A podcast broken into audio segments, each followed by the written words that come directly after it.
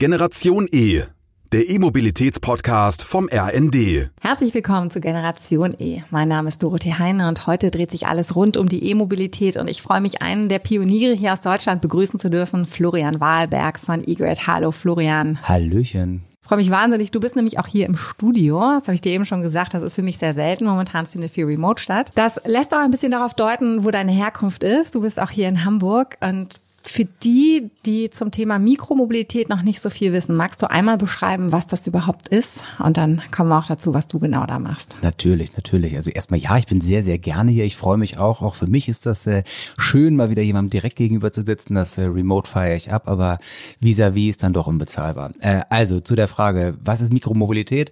Letztendlich ähm, muss man sagen, eigentlich ist Mikromobilität äh, die kleine Mobilität, wenn man so möchte. Man kann entweder die Bahn nutzen oder das Auto oder das Fahrrad oder das Motorrad. Ähm, man kann aber das Auto und Mikromobilität nutzen. Man kann die Bahn und das äh, und den Roller nutzen. Das heißt, dementsprechend kann man eigentlich sagen, Mikromobilität ist das einzige und der Mobilität. Mhm. Jetzt habe ich es eingangs schon gesagt, dass ich dich als Pionier bezeichnet habe, weil ich, ich total angemessen. weil ich in der Tat auch. Schön unbescheiden. weil du lange bevor dieser ganze Wahnsinn losging, ich ähm, mache das jetzt extra mal etwas provokant, warst du schon in dem Thema ganz tief drin und hast dich damit beschäftigt. Was ist denn für dich die Faszination an dieser Mobilität? Also ich glaube, die, also zum einen Elektromobilität an sich fasziniert mich, weil es wahnsinnig einfach ist. Und das ist im Verhältnis zu der, zu der Komplexität äh, an, an, an Technologie, die hinter einem Verbrennerfahrzeug steckt, ist dann doch, dass die Einfachheit von Elektromobilität erschreckend aus technischer Perspektive.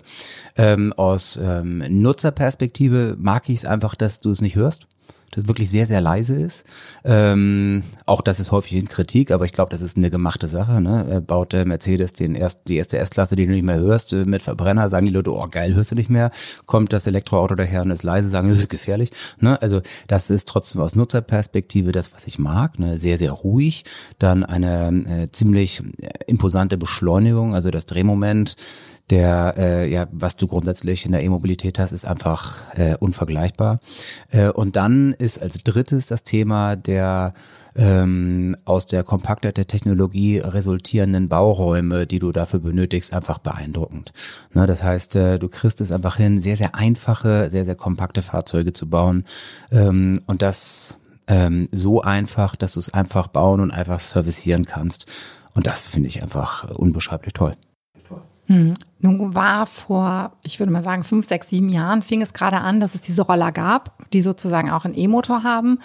Die meisten kennen es vermutlich in den urbanen Bereichen, in Deutschland als auch im europäischen Ausland die Sharing-Flotten, sozusagen, dass du eine App hast und du kannst dir dann immer einen Mikromobilitätsroller leihen. Du warst ja schon lange bevor das überhaupt in den Städten Einzug gehalten hat, in diesem Thema drin. Was, wie kam es überhaupt dazu, dass du in dieses Thema Mikromobilität eingestiegen bist? Naja, also in einer Sache ähm, muss ich kurz korrigieren, die gibt's ja schon extrem lange. Es gibt ja schon sehr, sehr, sehr lange kleine Elektroroller, nur ähm, sind sie halt in den letzten Jahren durch dieses sehr aggressive Vorgehen von Sharing, von der Sharing-Industrie einfach erst in den, äh, in den Fokus gerückt gerückt und ähm, ähm, sind quasi nicht mehr zu übersehen. Äh, ich habe 2003 angefangen mit Elektrorollern.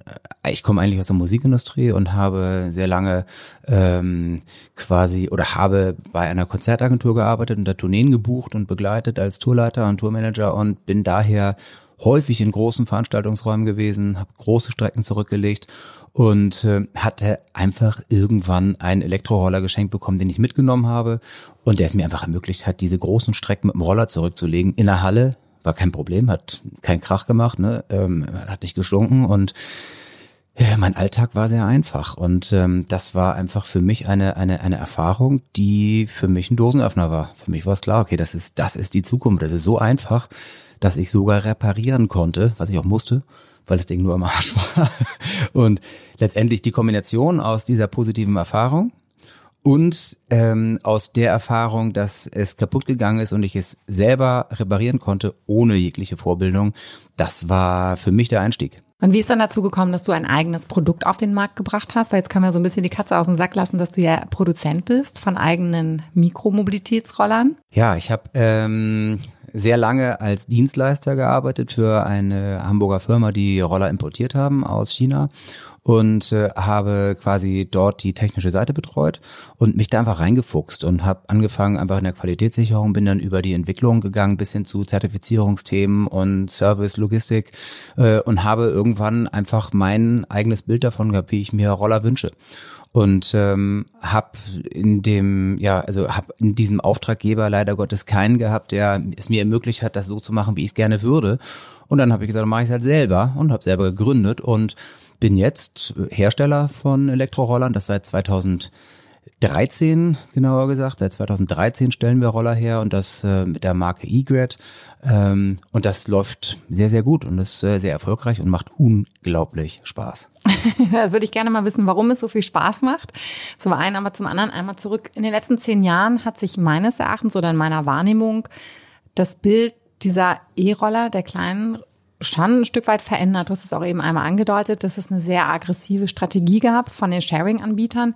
Wie hat sich denn bei dir die letzte Dekade dargestellt als Unternehmen? Also die letzte Dekade ist bei mir hauptsächlich durch äh, Lernen geprägt und zwar ganz individuell mein persönliches Lernen. Ich ähm, wollte eigentlich schöne Roller bauen und letztendlich sitze ich in irgendwelchen technischen Komitees, muss mich mit irgendwie Zertifizierung auseinandersetzen, Personalführung, Finanzierung und, sitze eigentlich kaum noch dabei, mal mich um die Technik zu kümmern, die mich eigentlich fasziniert und ähm, muss mich einfach dann ja mit Themen auseinandersetzen, wo ich merke, da ist eine steile Lernkurve einfach notwendig. Ne? Und das ist also für mich sind daher die letzten zehn Jahre hauptsächlich durch Lernen äh, geprägt. Das heißt, Lernen in Personalführung, Teamaufbau äh, und das Bauen einer Firma.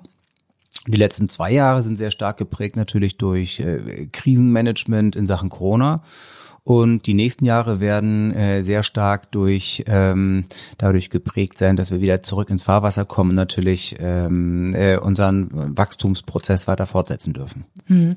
Wer sind denn deine Kunden? Also wer fährt denn die Roller zum einen oder hast du, bist du im B2B-Bereich und sind es eher Firmen, die deine Kunden sind? Wir haben unter anderem eine, äh, also wir haben auch einen Bereich, der Firmen betreut natürlich. B2B ist ein Riesenbereich.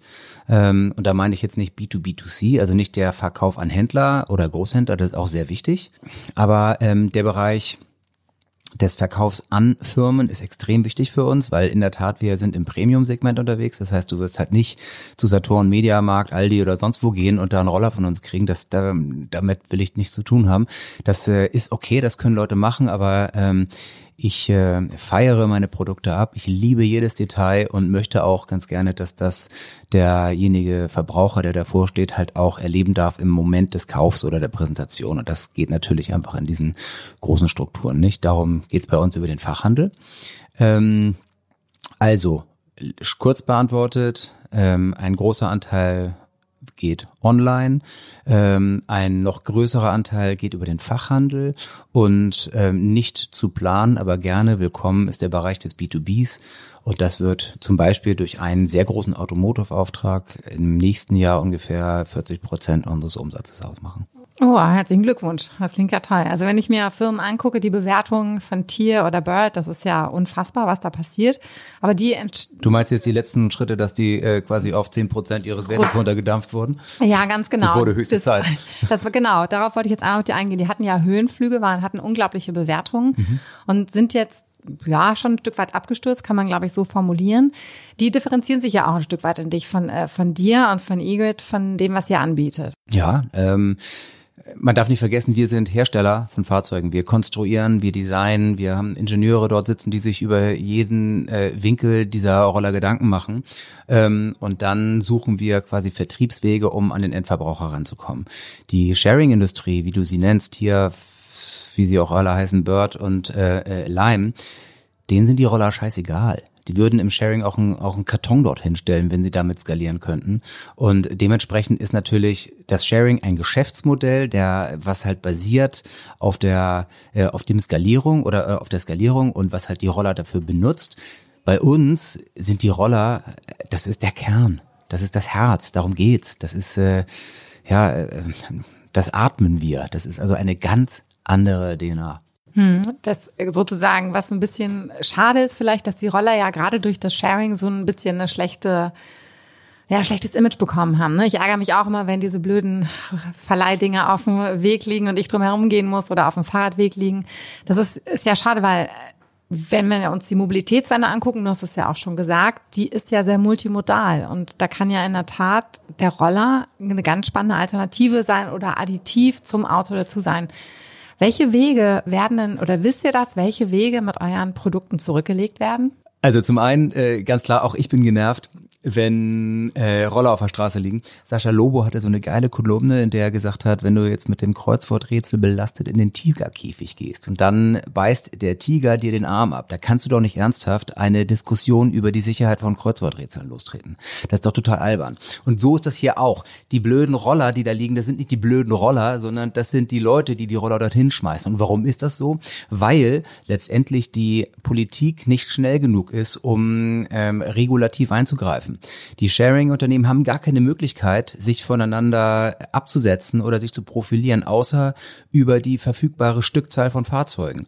Hier gibt es keine Vorgaben darüber, sich verbindlich in die urbane ähm, System, äh, die urbanen Systeme zu integrieren oder zu sagen, du musst ähm, Flächen mieten oder so. Es gibt keine Vorgaben dazu. Es gibt auch keinen Verteilungsschlüssel, der sagt, wenn du in der Innenstadt bist, dann musst du auch im urbanen Umfeld äh, präsent sein. Das gibt's alles nicht. Das heißt, die Tiers dieser Welt oder die Birds dieser Welt, die müssen einfach unendlich Roller in den Markt stellen, damit sie auffallen, weil sie keine andere Möglichkeit haben. Also, lange Rede, kurzer Sinn.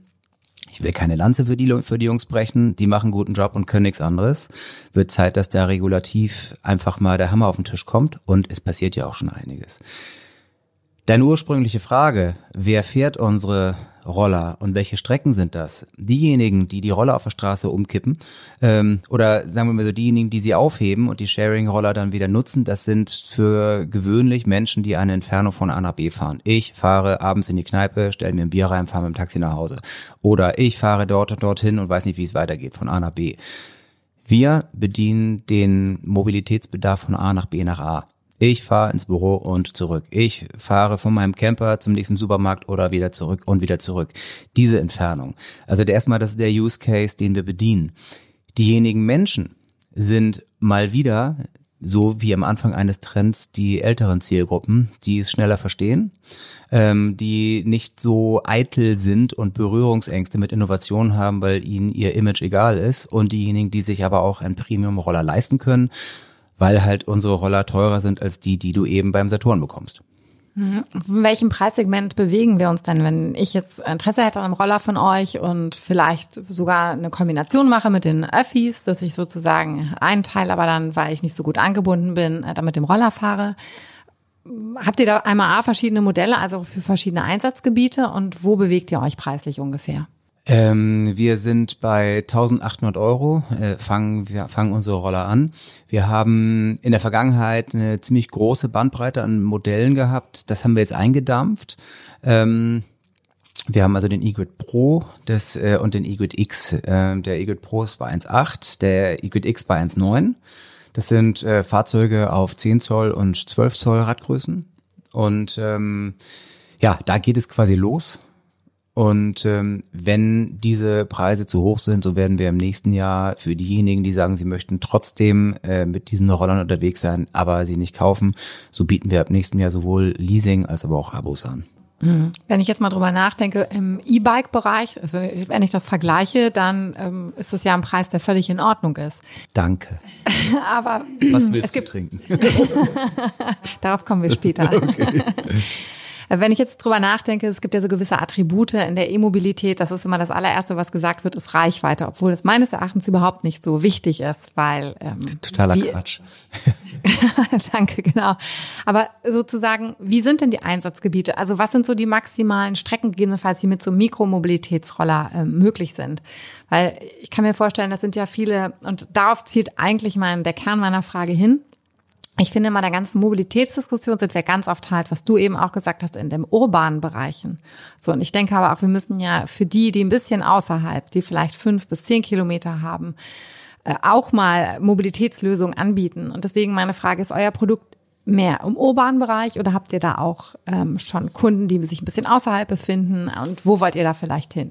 Ähm, tja, also wir haben natürlich uns, also unsere Roller haben kein IoT-Device, in der wir quasi live tracken, wie die Kunden damit unterwegs sind. Wir haben Kunden, die uns ihre Roller zur Inspektion schicken. Da haben die Roller 6.000, 7.000 Kilometer auf dem Display und so rein nachgerechnet heißt das, dass die jeden Tag einfach stundenlang unterwegs sind damit. Das ist also der Wahnsinn. Andere Kunden, ähm, würde ich sagen, fallen da nicht so auf wie äh, diese einzelnen Ausreißer und die speichern wir natürlich sehr stark ab. Wir gehen aktuell davon aus, dass so eine durchschnittliche Reichweite ähm, bei sechs, sieben Kilometern liegt, die du gerne mit so einem Roller zurücklegen möchtest in einem Rutsch. Ähm, und das ist natürlich auch sehr, sehr stark dem Fakt geschuldet, dass wir selber die Roller nutzen und natürlich auch nicht so weit von unserer eigenen Zielgruppe weg sind. So denken wir jedenfalls. Ähm, also diese kurzen Strecken, die machen Sinn, auch wenn wir jetzt beim E-Grid Pro Reichweiten von bis zu 80 Kilometer haben, dann ist der Witz dahinter nicht, dass du 80 Kilometer am Stück da drauf stehst, weil dann ganz im Ernst, da kriegst du ein Rückenproblem. Irgendwie so lange willst du auch nicht stehen. Ähm, aber hier geht es darum, dass du nur selten lädst. Du möchtest halt nicht äh, einmal am einmal am Tag so wie mit dem Handy an die Ladestation. Das ist der Punkt. Und äh, ansonsten ist es zusätzlich so, dass diese Fahrzeugklassen noch nicht so etabliert sind, dass die Kunden sich gut orientieren können. Das heißt, häufig sind die Kaufentscheidungen eine Resultante aufgrund von Excel-Listen vergleichen. Und da ist es einfach so viel ist gut. Hm. Sag mal, du hast gerade angesprochen, da würde ich gerne einhaken. Wo sind denn aktuell die Hürden, dass so eine Mobilitätsform noch nicht total durch die Decke gegangen ist? Jetzt jenseits wirklich losgelöst von den Sharing-Anbietern, sondern dass sich nicht noch mehr ein äh, Roller zu Hause hinstellen. Zum einen sind der regulatorische, ähm, die einfach dazu führt, dass wir 5 kmh langsamer fahren als Pedelecs. Diese 5 kmh machen alles. Das ist im Übrigen geschuldet der, äh, dem, dem Fakt, dass diese Roller einem Kraftfahrzeug zugeordnet werden und ähm, letztendlich äh, die Muskelkraftverstärkung eines Pedelecs dazu führt, dass das keine Beschleunigung des Fahrrades ist, sondern die Beschleunigung deiner Beine. Regulatorischer Schwachsinn, totaler Schwachsinn, weiß jeder, führt aber dazu, dass ein Pedelec 25 fährt und wenn du mit dem Roller 20 fährst, dann holt dich, überholt dich Tante Emma auf dem Fahrrad und das ist halt uncool. Das muss man einfach mal sagen. Ähm, und warum ist das so? Weil wir in den regulatorischen ähm, Bereichen unserer Politik natürlich Menschen haben, die hauptsächlich ähm, Rechte und Regeln verwalten. Und das machen sie sehr, sehr gut. Aber die sind halt auch nicht dazu eingestellt, um innovativ mit der Axt im Walde zu agieren und alles platt zu machen. Und darum werden da hauptsächlich vorhandene Regeln, Regeln einfach verwaltet und nicht neu geschaffen. Ähm, und um es an der Stelle mal zu sagen, natürlich müsste es eigentlich so sein, scheißegal, was es ist. Hauptsache, es fährt nicht schneller als Geschwindigkeit X. Ich würde sagen 30 kmh, so wie jedes Auto, äh, was dort auch fährt. Und ähm, Hauptsache, der Bremsweg stimmt und die äh, und das Licht. Und ansonsten kann das 1000 Kilowatt äh, Beschleunigung, frag mich nicht, haben bis Bagdad. Das ist scheißegal. Alle Regeln sind Quatsch, die es gibt hier. Mhm.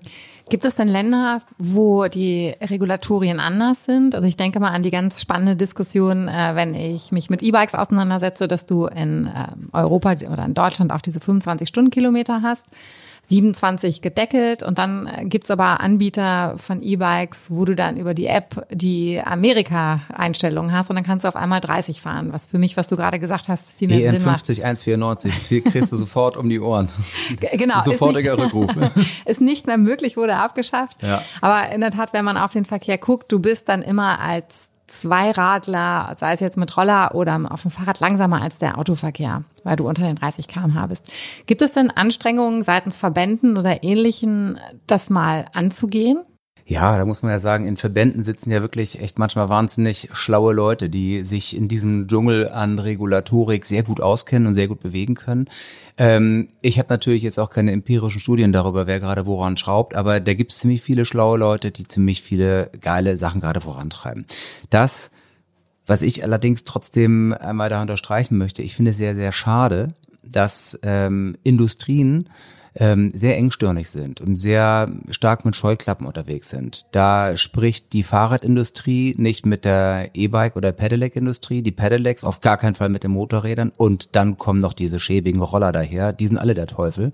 Ähm, und irgendwie schnallen die es alle nicht. Es kann jedem Beteiligten nichts Besseres passieren als die Kraft der Innovation aus einem oder anderen Bereiche, weil letztendlich ist unser allergrößter Feind letztendlich die Lehmschicht, die aus der Automobilindustrie entsteht. Das ist die eigentliche Größe, die es zu bewegen gilt. Und da kann doch die Fahrradindustrie nichts alleine, die E-Bike-Industrie nichts alleine und die Rollerindustrie auch nicht. Das müssen alle zusammen machen, ansonsten wird das nichts. Ja, es war ganz spannend. Die Hildegard Müller, die Präsidentin des VDAs, Verbandes der deutschen Automobilindustrie, die war hier im Podcast und hat auch gesagt, sie würde sich sehr den Dialog der Verbände wünschen, weil auch sie glaubt, dass, oh, das ja, es wär, genau, lasst den Worten Taten folgen. Hiermit ein Aufruf. Sag mal, was glaubst du denn, was für ein Potenzial in eurer Lösung schlummert? Also was glaubt ihr, wie viele Strecken oder wie viele mögliche Kunden auch könnten ähm, mit euren Produkten zurückgelegt werden? Kunden nicht zurückgelegt werden, sondern wie viele Strecken, wie viel Potenzial gibt es bei den Kunden? Ja, das ist natürlich jetzt äh, eine Antwort, die aus der Glaskugel kommt. Das ist ähm, ich, also ich, ich glaube ganz fest daran, dass ähm, also dass die Elektromobilität auf kleinem, auf, in kleinen Bauräumen die Zukunft ist. Ob das jetzt der Roller ist, ob das jetzt ein Fahrrad ist oder äh, ein Motorrad, was so klein ist, ist völlig irrelevant. Also das ist echt scheißegal. Wichtig ist aber, dass ähm, der Trend ganz klar dazu geht, einfach sich kein Auto für die Tür zu stellen und ähm, dass aber auch der Wunsch, individuell mobil zu sein, das ist, das ist ein Grundbedürfnis. Jeder will gerne individuell von A nach B gehen. Und da kannst du tausendmal sagen, ich fahre mit Bus und Bahn. Trotzdem ist es einfach menschlich, da, da zu stehen und genervt zu sein, wenn Bus und Bahn voll sind und äh, wenn die Bahn verpasst wird. Und trotzdem möchtest du ganz gerne in bestimmten Momenten individuell unterwegs sein. Und da ist einfach die Lösung ein kompaktes Fahrzeug. Und ähm, dass du es nicht immer auf der Straße stehen lassen möchtest, ist halt auch zumindest im urbanen Bereich normal. Dementsprechend bin ich der Meinung, dass unsere Produkte ein Teil dieser Lösung sind und ähm, in Kombination als einziges und der Mobilität mit allem, was vorhanden ist, eigentlich alle Strecken zurückgelegt werden können. Gibt es denn Länder, auf die du guckst, wo du sagst, Mensch, da läuft es schon richtig gut, da wird es vielleicht gefördert oder da ist auch schon die Verbreitung sehr viel höher? Da äh, möchte ich jetzt, glaube ich, gar nicht einzelne hervornehmen. Natürlich gibt's die Klassiker, ähm, die äh, Kopenhagens dieser Welt, die immer wieder wiederholt werden. Ähm, ich glaube, ich würde da gerne eher auf diejenigen gucken, die es geschafft haben, die Autos aus den Innenstädten zu holen. Weil das ist das größte Problem. Ähm, dass, dass wir jetzt den ganzen Tag darüber sprechen, ähm, wie wir denn möglichst flächendeckend Ladestationen in die Innenstadt bekommen können, was dann auch nur zur Folge hat, dass die nächsten 50 Jahre überall Elektroautos in den Städten sind. Das wäre das Allerschlimmste, wäre, wenn wir jetzt überall Ladesäulen hinbekommen, weil dann würden, werden ja wieder die Straßen nicht weggemacht. Die ganzen Straßen in den Innenstädten sollten eigentlich da sein für Notärzte, für Feuerwehr, Feuerwehr für, für, für Logistik, aber nicht damit, äh, frag mich nicht, äh, wir alle nochmal ganz kurz irgendwie unsere, frag mich nicht, unseren Shampoos im Kofferraum packen können. Das ist Quatsch. Und das ist das größte Problem. Und ähm, da gibt es schon einige Städte und das sind die eben zitierten Kopenhagens oder Amsterdams dieser Welt, die es einfach ziemlich gut machen. Oder zum Beispiel Paris, auch viel zitiert. Ne? Da, und das geht dann ganz schnell. Da kommt einmal eine Legislaturperiode, eine Bürgermeisterin mit Power und dann läuft das. Hm. Das geht. Ich weiß nicht, wie es dir geht, aber ich freue mich schon immer in Hamburg, dass wir sozusagen mit unserem Senator für oh, Mobilität ja. sein, den Agnes Tjax, der macht's den Autofahrern nicht unbedingt leicht. Und hier passiert auch viel. Also ich muss immer sagen, ähm, mhm. ja. Geile Sachen passieren natürlich. Und ähm, da ist auch mal sehr schwer, da quasi die positive Brille aufzuhalten und dann nicht äh, polemisch raufzuhauen. Es gibt sehr, sehr viele, sehr, sehr schlaue Leute, die da sehr geile Sachen bewegen. Und ja, in Hamburg passiert auch viele geile, äh, viele, viele, passieren viele gute Sachen. Aber meines Erachtens nach ähm, könnte es noch viel globaler passieren und nicht nur in einzelnen Städten. Das ist auch eine, eine das ist auch eine Bundesfrage. Ich könnte mir vorstellen, das hängt ein Stück weit damit zusammen, mit was für einer Regierung wir gerade zu tun haben. Das hast du ja auch was, gerade ja. gesagt, genau. Wenn wir uns angucken, wie die Ministerien da besetzt sind, da könnte noch mehr Druck sein. Aber Herr Wissing hat sich jetzt ja auch primär für das Fahrrad mit ausgesprochen. Aber was mich halt stört ein Stück weit, ist, dass dann eine Fortbewegungsart oder ein Produkt wie die Mikromobilität das sind ja verschiedene Produkte, aber jetzt wie eure Roller zum Beispiel, die finden in der gesamten öffentlichen Diskussion ja gar nicht richtig statt. Das stimmt, das ist sehr schade. Ähm, liegt aber auch natürlich darüber äh, oder daran, dass die Elektroroller über diese übermenschliche Präsenz des Sharings einfach automatisch einfach äh, im Kontext von Shitstorm genannt werden. Ähm, das wird sich aber jetzt ändern. Das wird sich ändern. Das hat man ja in den Medien schon sehr stark gehört, dass äh, über die quasi hohen Investitionssummen jetzt auch langsam die Rentabilität vom Sharing gefordert wird.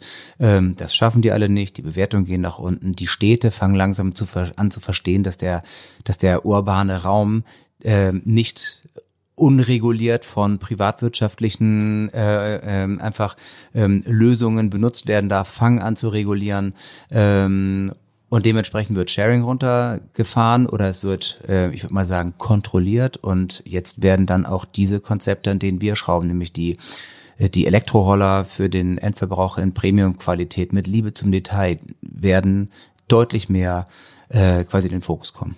Mhm. Wie sähe denn für dich die ideale Lösung aus für Sharing-Modelle? Das, du hast jetzt gerade gesagt, natürlich, dass es reguliert wird. Es gibt da Free Floating, dann gibt es noch sozusagen Zonen, wo du es abstellen kannst. Also gibt es da vielleicht ein Beispiel, was du nennen kannst, ein international oder hast du eine Idee, wie es quasi ähm, gut umgesetzt werden könnte in Deutschland, dass es nicht mehr so nervig ist? Also ich glaube, das ist relativ einfach. Ähm, also eine Sache ist klar, das ist der, das, der, der städtische Raum, ähm, der gehört den Einwohnern, der gehört den Bürgern. Wenn du ein Bier verkaufen möchtest auf dem Gehweg und da keine Lizenz für hast, äh, oder wenn du deinen Kleiderständer rausstellen möchtest und da keine Lizenz für hast, dann gibt's Ärger. Wenn du ein Sharing-Unternehmen bist und 20.000 Roller in die Stadt stellst, dann darfst du das ohne zu fragen. Ist eine Frechheit geht gar nicht. Ähm, dementsprechend äh, Städte müssen Lizenzen zu vergeben, meines Erachtens nach an maximal drei Anbieter. Die müssen einen äh, Verteilungsschlüssel zusagen, der sich zusammensetzt aus äh, einem Fahrzeugsplit äh, im Zentrum und in den Vororten.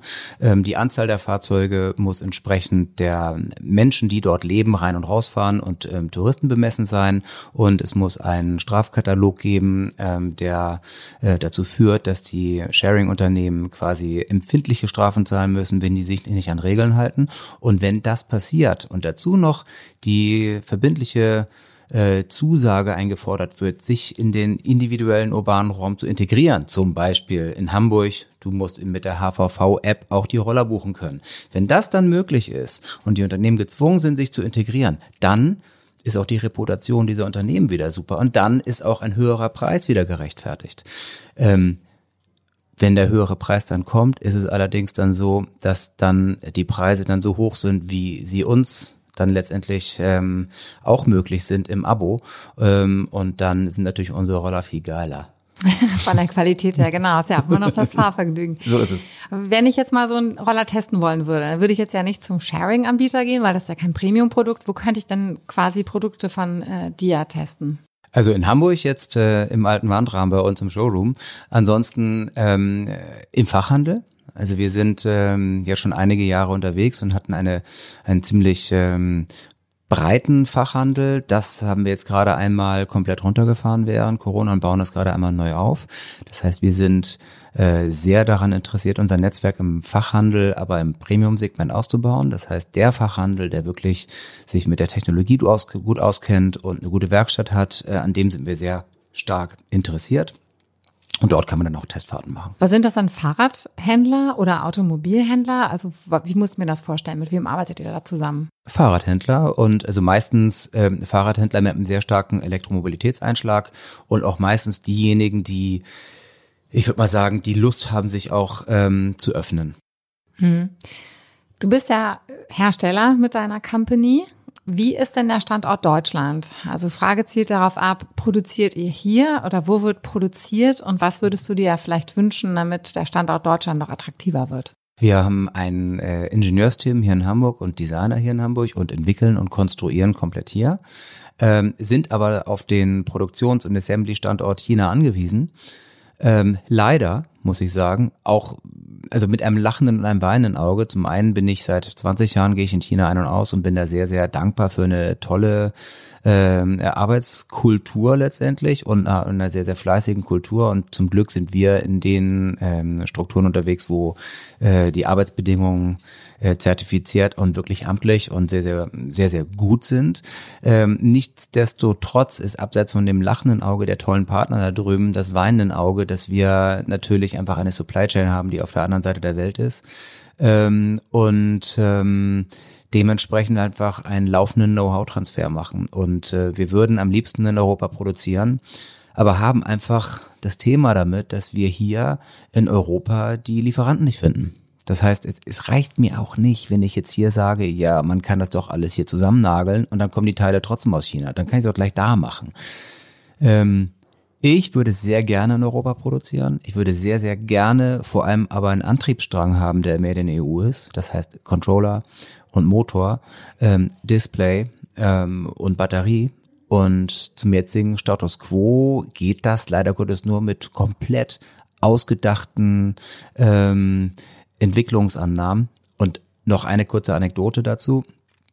Wenn ich in Asien sage, pass mal auf, ich möchte ganz gerne eine neue Batterie machen äh, und äh, einen neuen Motor, dann, äh, wenn ich sage, ich will die neue Batterie machen, dann suche ich mir die Zelle aus, die ich haben möchte und dann ähm, gebe ich die Spezifikation des Batteriemanagementsystems vor dann wird äh, ins Regal gegriffen, dann heißt okay, haben wir eins, das ist so und so, so und so, so und so, da gibt's dann ungefähr 4000 verschiedene.